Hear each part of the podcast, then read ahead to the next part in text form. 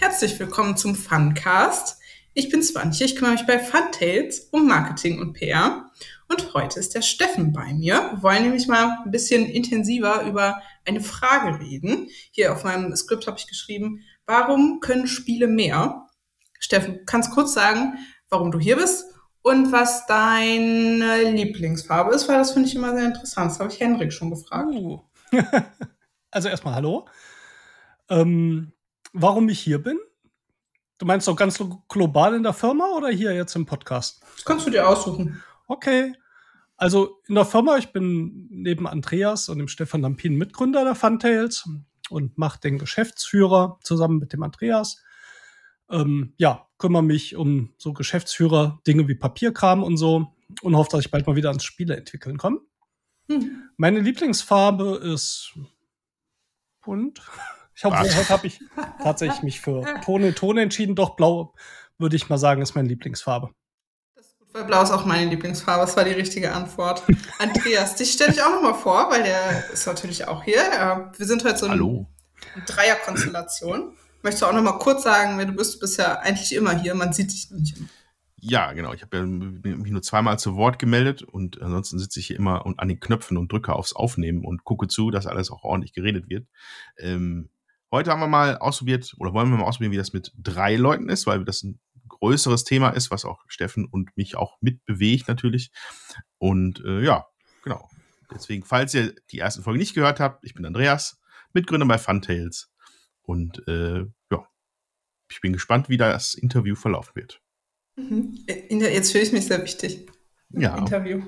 Ist okay. ja auch eine Leitlinie mhm. von Funtails ist ja, ähm, oder ich würde, also für mich ist es auf jeden Fall die zentrale Leitlinie, weil mich das sehr prägt und interessiert, ist, dass äh, Spiele, in unserem Fall Brettspiele, mehr sind und mehr können. Über dieses Mehr würde ich gerne äh, reden und das so ein bisschen mehr fassen. Was soll das sein? Also, was heißt, was heißt mehr?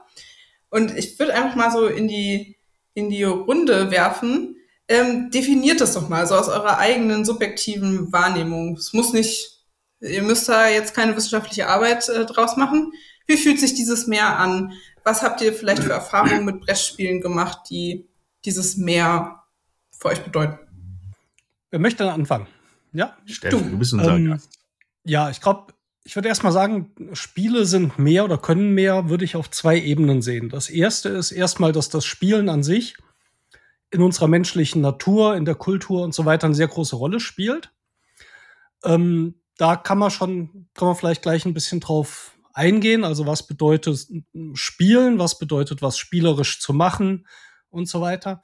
Das zweite ist, dass ich glaube, dass Spiele sich natürlich auch weiterentwickeln, weil Spiele sind in vieler Hinsicht noch ein sehr junges Medium. Früher war es halt mhm. halt Combat Simulation oder sowas, so die ersten Brettspiele, das kennt man vielleicht, äh, wo dann irgendwelche Armeen gezogen wurden, vielleicht auch Glücksspiele und ein bisschen Würfeln. Da hat man natürlich schon gemerkt, dass, ähm, sag mal so Mitte der 90er Jahre mit Die Siedler plötzlich auch wieder so ein Boom kam mit Spielen und mhm. die Leute in Spielen offensichtlich mehr sehen als ich verbringe jetzt mal eine Stunde Zeit. Das kann sehr schön sein, aber man kann Spiele auch sehr ernsthaft betreiben. Äh, man kann da, wir als Rollenspieler zum Beispiel auch, ich weiß, bei uns ja auch sehr verbreitet, weiß man vielleicht, wie viel Zeit man da reinstecken kann, wie ernst man sowas nehmen kann, Charakter auszuarbeiten und ähnliches. Und dann haben sich natürlich die Spiele auch dadurch weiterentwickelt und es gibt ganz neue Möglichkeiten. Ähm, während auch ähm, Spiele sind jetzt für mich mal global. Das können Videospiele sein, das können auch, kann auch Sport sein im Spielform, können natürlich aber auch Brettspiele sein, über die wir hier vermutlich primär spielen. Und diese Spiele haben noch nicht gelernt, ähm, alles das zu kommunizieren, was vielleicht Film oder Bücher über 100 Jahre oder länger gelernt haben, wie zum Beispiel Geschichten erzählen, Fragen aufwerfen, Kommentare zu geben. Und das gibt's natürlich und das finde ich total spannend, wenn Spiele über die Unterhaltung hinausgehen. Aber dass ich mich, dass man mich nicht falsch versteht, ich finde Unterhaltung und Spiele super. Man kann einfach mhm. nur spielen. Das muss nicht mehr sein. Aber ich glaube, es kann mehr sein und Spiele können sich auch noch entwickeln. Das hat man im Videospielbereich sehr schön gesehen, das sieht man im Brettspielbereich und ich glaube, dass das Ende der Fahnenstange noch nicht erreicht. So, also insofern Spielen ist mehr einerseits das Spielen an sich, aber auch das, was das Potenzial der Spiele ist, glaube ich, da gibt es noch ganz viel zu entdecken und das sehen wir ja auch, wenn wir ins Geschäft gehen, die Regale angucken. Klar, manchmal gibt es Spiele, die sind halt so ein bisschen ähnlich wie alles, was man schon kennt und es kann super sein. Aber manchmal gibt es auch neue Ansätze, die, ähm, die einfach toll sind. Ja, also vieles davon, also kann ich natürlich genauso unterschreiben, weil wir uns ja auch schon ewig darüber unterhalten haben intern in der Firma. Ähm, vielleicht noch ein Satz dazu. Ähm, Spiele fordern momentan immer einen auf, also meistens auf einer intellektuellen Ebene damit zu interagieren. Und ich finde, Spiele könnten auch Leute dazu auffordern, auf emotionaler Ebene mit Spielen zu interagieren. Und das muss nicht auch unbedingt äh, immer das nett, also müssen nicht immer positive Emotionen sein, ja. Ähm, natürlich soll sich am Ende keiner ärgern, aber wenn Spiele mehr können wollen, müssen sie auch ein bisschen dahin gehen, wo es vielleicht dann manchmal ein bisschen wehtut. Und das finde ich ein spannendes Projekt für die Zukunft. Äh, mal, mal auszuloten, wie weit man die Grenzen da verschieben kann. Ja? Das, das fände ich ganz gut. Doch gestern im, im Masterkolloquium für Philosophiestudierende im Master ein interessantes Thema. Weil, äh, eine Kommilitonin schreibt ihre, nee, nicht ihre Masterarbeit, macht ein Forschungsprojekt über Selbsttests, also zum Beispiel IQ-Tests oder also alle Tests, die man irgendwie an sich selber machen kann. Und ähm, die hat den Aspekt rausgearbeitet, dass, ähm, dass man das tut, um einfach als Zeitvertreib, einfach weil es lustig ist. Ähm, und aber gleichzeitig so eine Selbstprüfung hat, also eine Art Wettbewerb.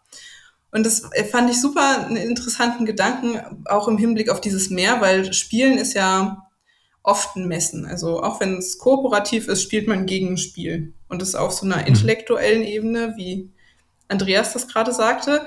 Aber gleichzeitig ist es auch totale Zeitverschwendung und lustig. Und ich mache das, weil es Spaß macht. Und ich finde es ein total interessantes Paradox, weil es so herausarbeitet, wie, ähm, wie ähm, fundamental dieser Spieltrieb ist. Also hm. wir fangen, werden geboren und sobald wir können, fangen wir an, mit unseren Füßen zu spielen oder mit irgendwelchen Dingen und stecken das im Mund oder so. Ich kann mich nicht mehr dran erinnern, aber ich habe das auch mal gemacht. Aber die Eltern erinnern einen ja immer regelmäßig dran, wie ich die Mülleimer ja. ausgeräumt habe und gespielt habe. Mhm. Ich habe immer mhm. Regenwürmer gegessen. Ähm, ja, also das ist so ein Aspekt, äh, ich schreibe übrigens mit, ich bin sehr professionell, äh, weil Steffen meinte, das ist so ähm, ein wichtiger Teil der menschlichen Kultur und des äh, Menschseins an sich. Ich möchte nochmal dieses Triebhafte da drin äh, betonen, also dass man, dass da irgendwas ist, was raus muss. Und äh, ja. dieses Meer ist halt eine Art und Weise für mich auf jeden Fall, äh, diesen Trieb zu bedienen, aber auf eine Art und Weise, wie ähm, also für mich funktioniert es halt besser als andere Arten und Weisen zu spielen. Ja. Ähm, und wenn ihr mir da noch so ein bisschen äh, mehr zu erzählen könntet, fände ich das sehr interessant. Also dieses triebgesteuerte. Ja. Ich würde ähm, einhaken und zwar sagen, du hast mhm. gesagt, es ist eine menschliche Sache, ist es nicht nur. Ja, Weil Tiere spielen und da merkt man es zum Beispiel sehr deutlich, äh, dass auch ein Trieb ist, glaube ich, mhm. wenn man Tieren so zuschaut, die dann spielen. Hm. Und da fallen mir zwei Sachen zu ein. Erstens, es sind meistens junge Tiere. Bei den Menschen ist auch erstmal Kinder, die spielen. Und jetzt wissen wir aber, die Leute, die uns vielleicht hier hören, die haben das irgendwie beibehalten, andere behalten es nicht bei. Und das meine ich ohne Wertung. Es gibt Spieler und Nichtspieler, das ist so. Hm. Ähm, aber ich glaube auch kulturell haben wir das auch noch im Erwachsenenalter, weil es für uns auch noch einen Mehrwert bringt, aber es halt auch kulturell beibehalten wurde. Es ist nicht nur der Trieb, also da mhm. wirst du dich vielleicht sogar besser, ganz besser formulieren als ich.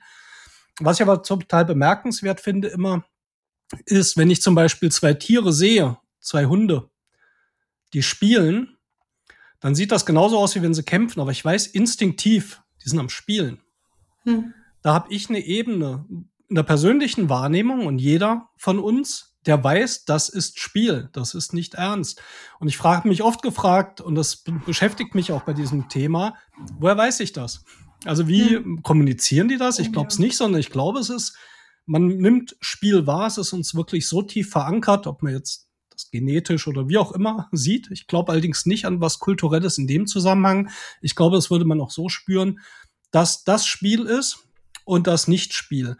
Und dazu gibt es immer noch ein sehr schönes Beispiel äh, in dem äh, Buch Homo Ludens. Da wird dieser Magic Circle beschrieben, den wir auch intern bei Funtails benutzen für das, was wir eigentlich tun. Und der sagt, äh, der Autor, jetzt fällt mir gerade der Name nicht ein, aber Andreas weiß das ganz sicher. Ich müsste das auch wissen Heusinger. eigentlich. Heusinger, oder? genau, mit O-I-Z-I-N-G-A. Ähm, und der beschrieb diesen Magic Circle, der entsteht, wenn Menschen spielen, also hat bei Menschen, glaube ich, eher untersucht, glaube ich zumindest so schon, weil ich es gelesen habe.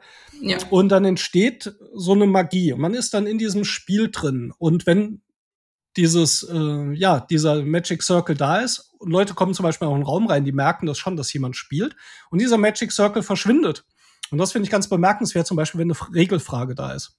Dann Mhm. ist man aus diesem Spielen raus, die Atmosphäre, das ganze Gefühl ändert sich und jetzt muss erstmal diese Frage geklärt werden, bevor wir weitermachen können im Spiel.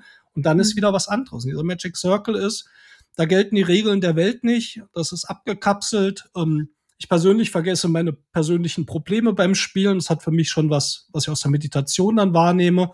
Da ist so eine ganz andere Energie da. Und das zeigt mir, dass Spielen auf dieser Ebene auf jeden Fall schon mehr ist als einfach nur, ich lese eine Spielregel, ich werfe ein paar Würfel und dann gewinnt jemand. Oder auch Mhm. nicht. Sondern da steckt einfach mehr dahinter. Ähm, also, das waren, äh, waren jetzt schon wieder viele Ansätze. Ich weiß gar nicht, wo ich ein, einsteigen will. Wir haben ja noch Äh, mehr Podcasts. Äh, Das stimmt, ja. Wir können alles sammeln. Ähm, dieses, ähm, äh, also dieses Phänomen, dass man ähm, Dinge spürt, obwohl man sie nicht so explizit ähm, äußern kann. Also ich, ich nehme jetzt wahr, dass wir spielen, weil das und das. Äh, das ist sehr faszinierend. Es wird auch sehr intensiv untersucht, was man alles äh, wahrnimmt, ohne dass man es jetzt bewusst wahrnimmt. Also das ist wie wenn man sich ähm, zum Beispiel mit Menschen unterhält oder einer Person und man spürt, äh, wie es der geht. Also man weiß nicht genau, warum jetzt. Also man ist nicht so, ah, jetzt steht die so und so da, deswegen geht's dir nicht so gut. Also wir haben Sensoren dafür, die nicht unbedingt bewusst sind. Und ähm, dieses Unterbewusst, deswegen ist es ja auch ein Trieb, ähm, ist ganz wichtig fürs Spielen. Deswegen finde ich es auch so äh, interessant, weil ähm, das was ist, was, was man mehr oder weniger machen will. Und ich würde auch gerne noch mal dazu was sagen zu diesem, nicht alle Leute spielen, also Mhm. Erwachsene. Ich glaube schon, dass alle Erwachsenen spielen Ja, nur keine Spiele. Also die spielen zum, machen zum Beispiel ähm, Sport oder so ähm, und messen sich auf diese Art und Weise. Äh, ja, kannst äh, gerne was dazu sagen. Also ja. Ich lasse Andreas auch mal zum Wort kommen. Das ist bei mir manchmal ein bisschen Problem, weil ich dann auch selbst gerne rede.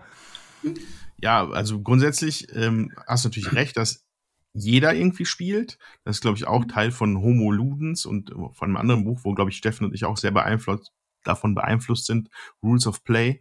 Ähm, Mhm. man, man kann fast gar nicht, genauso wie man auch äh, nie, nicht, nicht kommunizieren kann, man kann nicht Ja. nicht kommunizieren, kann man auch Ja. wahrscheinlich nicht nicht spielen. hm, Und ähm, deswegen, das ist, das ist ein weit, weit zu fassender Bereich, der natürlich auch großenteils noch unerforscht ist. Ja? Also auf akademischer Ebene ist natürlich auch, ist es auch doch hochspannend, Mhm. ja? ähm, sich damit zu beschäftigen. Und ja. äh, ob man jetzt in Reagenzgläser sortiert oder lieber irgendwelche Spiele spielt, ist doch, ist doch viel besser, dann da sich wissenschaftlich mit zu beschäftigen. Hm.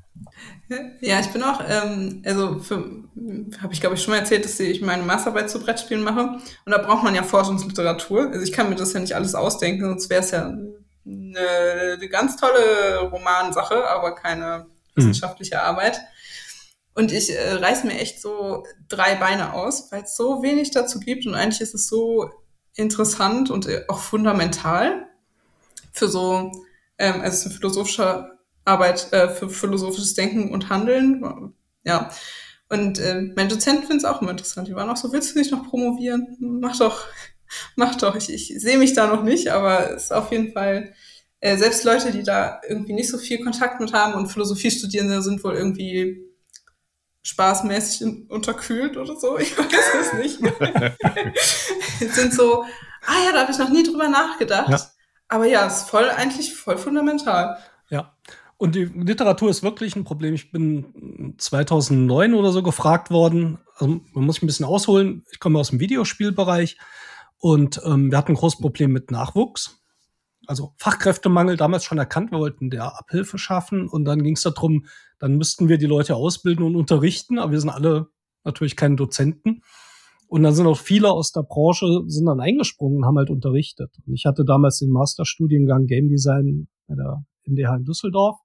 Dann vor mir gehabt mit fünf bis sechs Studenten. Also es waren sechs, einer sprang dann äh, ab.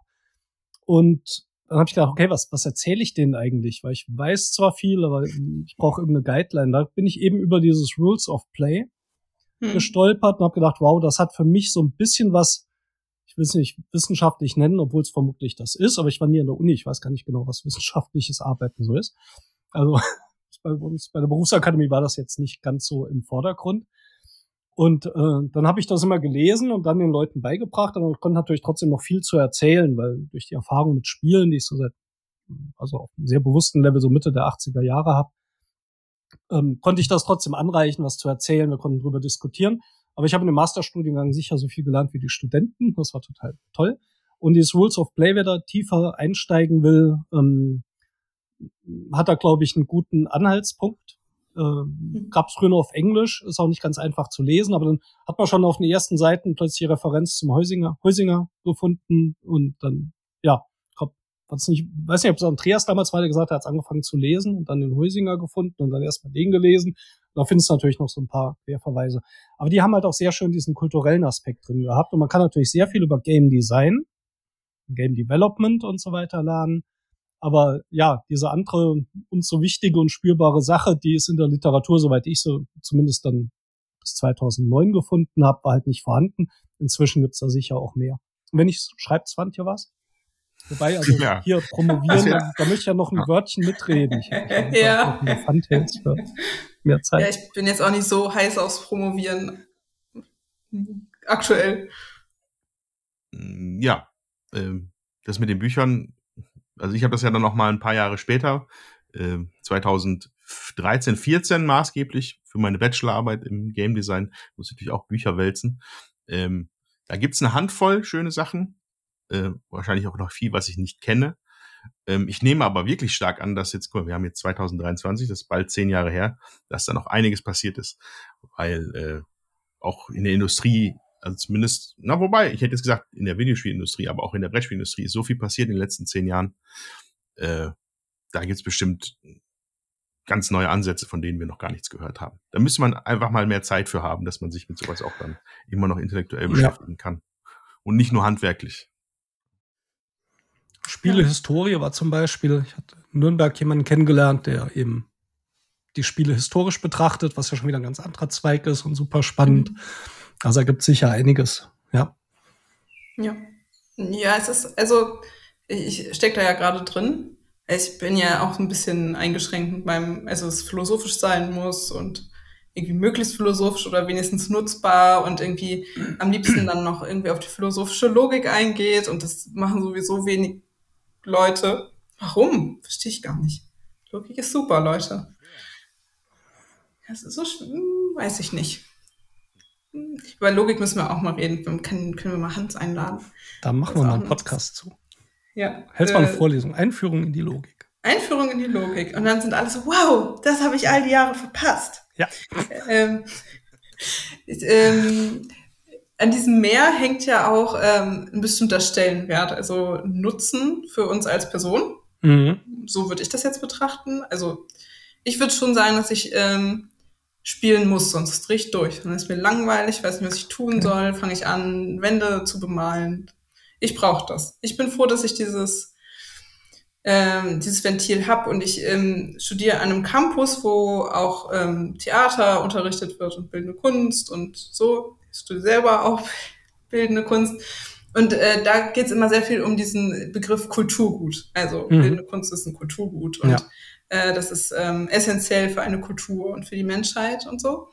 Und das ähm, Spielen, finde ich, ist da, das ist jetzt meine Meinung, Achtung, schrecklich unterbelichtet.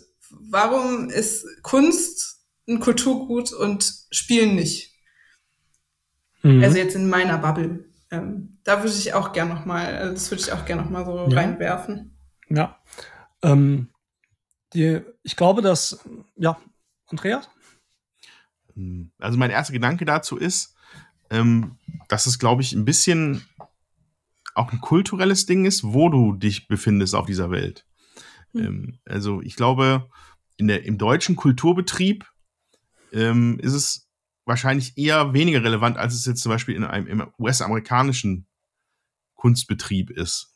Ja, ich glaube, dass es, dass da äh, auf jeden Fall ganz viele gesellschaftliche, soziale Faktoren reinspielen. Ich glaube, was du vorhin, du hattest irgendwann vorhin auch schon mal gesagt, äh, Spielen ist ja ein, ist ja ein lustiger Zeitvertreib oder, oder lustige Zeitverschwendung. Das ist, glaube ich, der falsche Ansatz. Und der ist aber, glaube ich, tief verwurzelt bei vielen. Und äh, das wird vielleicht auch dann dazu führen, dass es dann als nicht als solches Kulturgut gesehen wird, was es eigentlich verdient hätte. Ja. Könnte sein. Der Blick auf, auf Spiele, ähm, das war ein Punkt, der mich schon in den 80er Jahren, also so alt bin ich, 1980er Jahre immer furchtbar aufgeregt hat, als ich die Videospiele entdeckt habe, dass in dieser ganzen Diskussion, der damaligen hm, ja, Diskussion um Videospiele, die so damals so Teufelswerk waren, also es war, galt als ganz furchtbar, ähm, da hatten Brettspiele schon immer einen höheren Wert, muss man mhm. sagen. Und Videospiele war gleich irgendwie, muss man verbieten und die Kinder verdummen und so weiter. Hat es mir irgendwie geschadet. Nein. Ähm, da war wirklich eine super Abneigung gegen Videospiele und viele Diskussionen und so weiter. Während es dann immer hieß, aber die richtigen Brettspiele, die sind gut und Spielen ist wichtig, weil man dort was lernt. Hm. Und das war immer so eine Verbindung, die mich super gestört hat, dass Lernen gut ist und Spielen Lernen ist. Und für mich hat Spielen mit Lernen nichts erstmal zu tun. Das ist eine Verbindung, die funktionieren kann und dann auch schön ist, aber die ist erstmal nicht da. Und Spielen, und das schreibt auch Heusinger, ist ein Selbstzweck. Du spielst des Spielens willen. Da gibt's nichts zu gewinnen in dem Sinne. Ja, du hast den Magic Circle. Und danach, wenn der weg ist, ist sogar eine oder oft auch eine Definition von Spielen, ist die Welt danach so, wie sie vorher war. Hm. Ja, egal wie viel Geld du im Spiel verloren hast. Und das ist auch hilft bei Definitionen, deswegen kann man darüber diskutieren, ist professioneller Fußball äh, noch ein Spiel, wenn du mhm. danach reicher bist oder Firmenpleite gehen und so weiter, ja, kann man eine schöne Grenze ziehen. Dann gab es immer diese Verbindung, okay, es muss dann einen Wert haben. Und das Lernen war immer ganz groß im Vordergrund. Äh, auch vielleicht so ein bisschen als Entschuldigung, ich spiele, weil ich lerne ja was. Das kommuniziert aber auch mit, wenn ich über ein bestimmtes Alter gehe, dann habe ich ja ausgelernt. Mhm. Ja, und was will ich dann noch mit spielen? Und ich könnte mir vorstellen, dass das in der Kunst ein bisschen anders ist. Wo Leute vielleicht noch besser sind. Und hängt natürlich auch ein Markt dran. Da ist auch mhm. Geld dahinter, der dann wieder eine Wertigkeit hat, was man dann gerne nimmt. Oder bei der Literatur oder bei Filmen, wo das irgendwie erstmal in sich angesehener ist, weil das auch um ganz viele Leute geht, während die Spielerfahrung für mich ja erstmal am Tisch ist. Dann spielt jeder so für sich aber da mache ich auch nichts mit. Und dann bleibt das so bei mir. Für den Künstler ist es, glaube ich, ähnlich, wenn er das Bild malt. Aber dann passiert noch was damit, weil es wird ausgestellt. Die Spielerfahrung kann ich aber nicht ausstellen. Ähm, es wird verkauft. Das kann ich mit der Spielerfahrung auch nicht machen. Und so ein Spiel existiert halt nur für den Zeitraum, in dem es gespielt wird. Also jetzt rein von meiner, ich nenne es jetzt mal philosophisch, das mag total falsch sein, philosophischen Sicht auf, auf ein Spiel heißt, du wirst ich habe eine Box, ich habe Spielmaterial. Genau, ich werde das dann gleich hören. Ich habe eine Spielregel. Aber das Spiel selbst entsteht erst in dem Moment, wo ich es spiele. Und ich kann bei aller Erfahrung keine Spielregel lesen und sagen, wow, das wird geil. Beziehungsweise ja. ich habe es oft genug gelesen, habe gedacht, meine Güte, klingt das gut. Und dann hast du gespielt, hast gemerkt, meine Güte, bin ich enttäuscht. Hm. Oder du liest die Spielregel von, keine Ahnung, Mau Mau. Will ich jetzt nicht als tolles Spiel rausstellen oder ein Uno, aber es macht ja offensichtlich ganz vielen Leuten Spaß oder Kindern. Und ich erkenne es mhm. nicht an der Regel. Ich muss es spielen. Aber wenn das Spiel zu Ende ist, ist halt auch die Spielerfahrung zu Ende und da ist dieser Mehrwert drin. Und da kann ich nichts mitmachen. Da kann ich keinen Pokal mit nach Hause nehmen, da kann ich keine Ausstellung von machen. Vielleicht fehlt dieser Teil, um das halt auch nach außen zu tragen, was wir jetzt vielleicht durch Social Media und durch sowas wie diesen Podcast hier machen, wenn wir hier drüber sprechen. Ich hoffe, da kommen wir auch mal zu, über eine tolle Spielerfahrung, die wir hatten. Dann ja. hören das vielleicht Leute und dann werden vielleicht auch wieder mehr Leute spielen. Ich würde auch gerne mal an die Bresche springen für die Zeitverschwendung, weil das für mich ein super wichtiger Begriff ist und ähm, also auch im, äh, also intensiver drüber nachdenken, weil Zeitverschwendung ist für uns ein sehr negativer Begriff. Das ist so, als würde man Essen aus dem Fenster werfen. Und äh, also für so philosophisches Denken ist Zeitverschwendung fundamental, super wichtig. Also da versucht man super, also so viel Zeit wie möglich zu verschwenden, weil wir leben halt in einer kapitalistischen Leistungsgesellschaft. Da möchte man Zeit nicht verschwenden, weil Zeit ist Geld. Und ähm, das finde ich immer super interessant, auch wenn Menschen über Kunst reden, so wie du gerade, dass das dann verkauft wird und es kommt in eine Galerie und so. Aber äh, für alle Leute da draußen, äh, Kunst ist auch eine Erfahrung, wir spielen auch. Also wenn ihr ja. ein super hässliches Bild malt, ist wirklich schrecklich hässlich, macht nichts, ist trotzdem Kunst. Ihr hattet ja eine Erfahrung und vielleicht hattet ihr Spaß. Und das finde ich verknüpft es so schön mit dem, äh, mit dem Spielen. Aber der Zuschauer von so einem hässlichen Bild, das in der Galerie hängt, und da hängen einige, der hat ja trotzdem noch die Erfahrung beim Anschauen. Aber beim Spielen ist sie vorbei. Also, ich meine, es ist ja auch sehr ja. persönlich, wenn ich vorm Bild sitze. Wir waren jetzt in Madrid äh, und dort auch in der Thyssen-Sammlung und da waren ein paar Bilder. Mhm. Dann stehe ich davor und denke, wow. Dann, dann denke ich auch, wow. Mutig, das hier hinzuhängen. Aber ja. äh, das ist ja auch noch was Persönliches, dass nach diesem persönlichen Schöpfungsprozess in der Kunst noch dazukommt. Also einer, der sie macht und einer, der sie anschaut. Beim Spielen mhm. eher wenig. Ja. Ja, das ist äh, noch eine weitere Rezeptionsmöglichkeit, die Kunst hat. Die spielen, es hat. Fehlt, ja. ja und die hat dann zwangsläufig in die Masse geht. Wenn ich es irgendwo hinstelle, guckt es vermutlich eher als einer an oder eine, die es gemalt hat. Hm. Ja. Ähm, das mit der äh, Spiel. Oh, wir reden schon super lang. Ich bin immer. Wow. Ich weiß, ich bin. Ist das nicht der Sinn von so einem Podcast? ich mache hier Notizen und mache mir komplexe Gedanken und so. Wir können, da auch, also, wir können da auch einen Zweiteiler draus machen. So ist das nicht. Ich finde nämlich die, ähm, also ist sehr interessant, nochmal über eine tolle Spielerfahrung zu reden, weil ähm, das, glaube ich, nochmal sehr viel verdeutlicht, was dieses Meer ist und wie wir das auch, wir werden das nicht alle gleich äh, mhm. wahrnehmen ähm, und irgendwie verbalisieren. Deswegen würde ich da äh, glaube ich, gerne noch weiter drüber reden, aber das so ein bisschen abkapseln, wenn das okay für euch ist. Also es ist hier nicht, das ist hier jetzt nicht meine Veranstaltung, ihr dürft auch was sagen. Gut, dann ähm, mache ich jetzt einmal hier die Zusammenfassung. Es waren sehr viele Themen. Ich kann das, glaube ich, gar nicht zusammenfassen. Ich werde das nicht zusammenfassen. Ich werde das so stehen lassen. Und wie immer sagen, wenn ihr was Bestimmtes interessant findet, lasst es uns immer da in die Kommentare. Ihr könnt auch eine E-Mail schreiben an info.funtails.de dann freut sich der Henrik, der bekommt das dann. Ähm, besucht uns gerne auf Instagram und Facebook ähm, oder auf unserer Website fantest.de. Wir haben da auch einen Shop, da könnt ihr euch äh, mit allen Spielen eindecken, die ihr schon immer haben wolltet und äh, selber Spielerfahrungen machen, die ihr dann teilen könnt. Und ansonsten sage ich bis zum nächsten Mal. Danke, dass ihr dabei wart. Danke. Tschüss. Tschüss.